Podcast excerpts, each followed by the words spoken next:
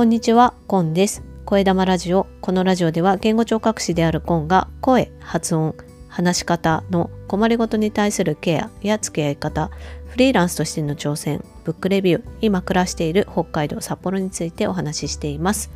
今日は1月24日月曜日ですね。今週末も札幌では結構雪が降って積もりましてねせっかく先日子どものね小学校の始業式前にきれいに除雪排雪が通学路に限ってですけれども 行われたところがですねまた雪が積もってしまってなんかねあのこの時期の雪ってちょっとあのしっかり積もるので気持ちがこうずんと重くなるような気持ちにもなるんですけれども、まあ、少しでもねこの寒くしんどい時期を明るく持てる方法はないかと毎日あれこれ考えて過ごしております。声玉ラジオでは日替わりでテーマを変えてお話ししておりますけれども今日月曜日は声についてお話ししています。で今日のお話ししたいことは喉に負担をかけない発声とは一体どういうことかということでお話ししていこうと思います。皆さんは声自分の声をね出す時どんな声の出し方してるかって考えたことありますでしょうか？おそらくほとんどの方はあまり意識されたことないかと思うんですけれどもこの声の出し始めっていうのは実は喉に負担をかけるかかけないかっていうことに関してはとても大事なところになります。でよく聞く話では話し続けた後に、まあ、ちょっと喉が疲れるというか喉に違和感を感じたりするっていうお話ですとか自分ではちゃんと声を出しているつもりなのに思ったように声が出ていないいうようなお話をね時々ご相談でお伺いすることがあるんですけれどもそれはどういうことかというと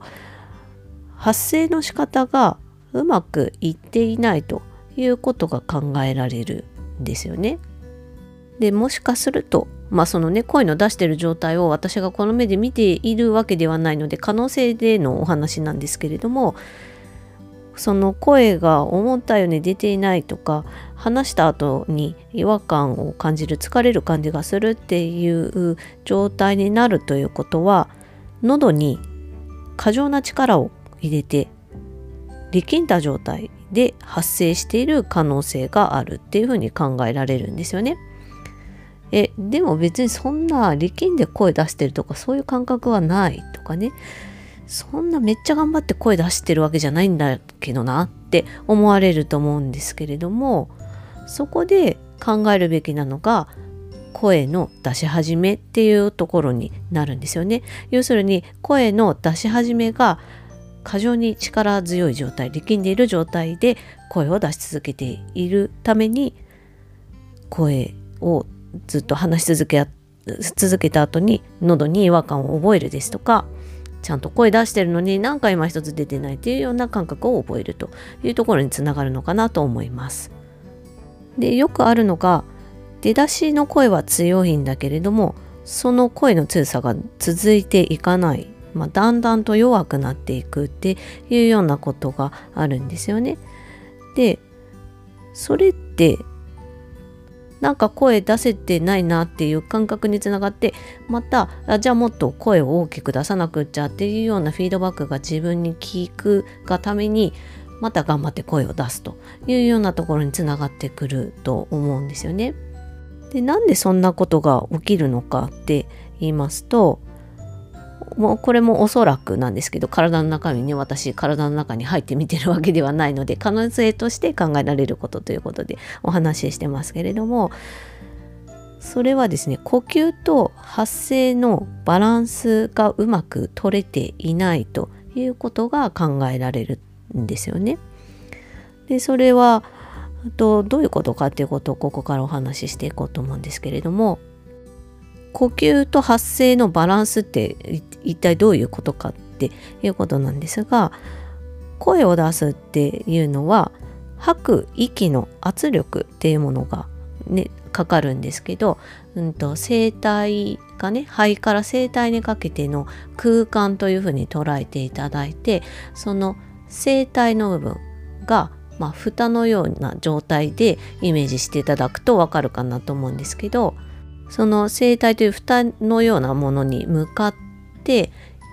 息が空気が押し出されていく状態はその声帯の部分蓋の部分にに圧力がかかるということになりますよね。でその圧力を利用して声帯が動いて2本のひだのようになってる声帯がその圧力を受けて動いてそしてその合わさること2本 ,2 本のひだが合わさることによって音が出てそれが声になるというのが発声なんですよね。声を出す時にこの吐く息の圧というものが大事になってきて、まあ、吐く息の圧が強いと大きな声を出すことができるんですけれどもしかしですねこれが強すぎてしまうと声帯への負担が大きくなってしまうんですね。力がかかりすぎてしまうということになってしまうんです。で理想的な発声としては吐く息のその圧力をできるだけ一定に保ってですね、まあ、声の大きさが必要な部分だったり高さが必要な部分で吐く息のコントロールっていうのは必要になってくるんですけれども、まあ、大きく見てできるだけ一定の状態で保って声を出していくっていうのが、まあ、呼吸と発声のバランスがいい状態にあるっていうことが言えると思うんですけれどもこの吐く息のコントロールっていうのが声を出す時に難しいっていうパターン結構あるんですよね。で吐く息がコントロールしにくいので声もうまく調整がいかないということでそこで感じるのがあれ？うまく声出せないなとかあれ声がちょっと小さい状態で出してるのかなっていうような感覚になるかと思うんです。でそういった感覚を受けてじゃあもっと声出さなくちゃっていう考えが働いてでそれでどうなるかっていうと頑張って力んで声を出すっていうところにつながってしまうんですよね。でそういう力んだ状態で声を出すっていうことが起きやすいのが声の出し始めっていうことになるんです。声を出そうとする時にあ声がうまく出せてない声がちょっと小さいのかもしれないっていうことを感じてじゃあもっと頑張って出そうっていうことでちょっと力んでしまうっていうことが起きるのが声の出し始めということになります。じゃあどうしたらいいのっていうことになるんですがさっきもお話ししたんですけれども声を出す時に大事なのは吐く息の圧を一定にコントロールしていくということなので息の力をうまく使うっていうのを私はレッスンとかでよくお話しするんですけれども吐く息のコントロールができるようになる。でこれはどうするかっていうと呼吸の見直しっていうところが必要になるかなと思います。呼吸は普段何気なくしてるんですけれどもそしてそれを普通に生活している方健康に特に問題のない方であれば自分の呼吸に違和感を感じるなんて、まあ、ほとんどありえないと思うんですけれども声のコントロールをするために呼吸がうまくできているかっていうような確認とそれがもしできていないのであれば、まあ、いわば深呼吸っていうものですよねそれがちゃんとできているかそれを何回も繰り返すことができるかいつもできるのかっていうところを見直していく必要があるかなと思いますそしてその呼吸深い呼吸をですね声を出す時にもできるのかっていうことも確認してそしてもしうまくできないのであればそのトレーニングが必要っていうことが言えるのかなと思います。私が声の場でレッスンを受けられる方トレーニングを受けられる方にあの中でですね声の出し始めがちょっと力が強すぎるって感じる方に対していつもゴールとして思い描くのは自然に呼吸するのと近い感覚で発生していただけるようになるにはどうしたらいいかっていうことですね。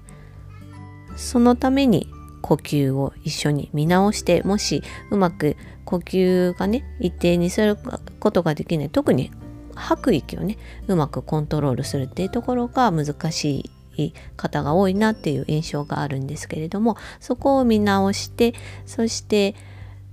声を出す時に自然な形で発生する力をそれほどかけずにも発声することができてそしてそこから大きな声出したり高い声を出したりっていうところへ持っていけるかっていうようなトレーニングを声の場ではしています。というわけで今日は喉に負担をかけない発声とは一体どういうことかっていうことについてお話ししました。もしよかったら皆さん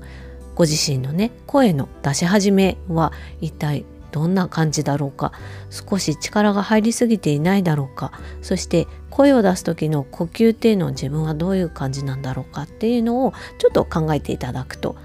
無理のない発声っていうところにつながっていくのかなというふうに思います。それでは今日はこの辺で終わりにします。最後までお聴きいただきましてありがとうございました。Carpe Diem。チャオ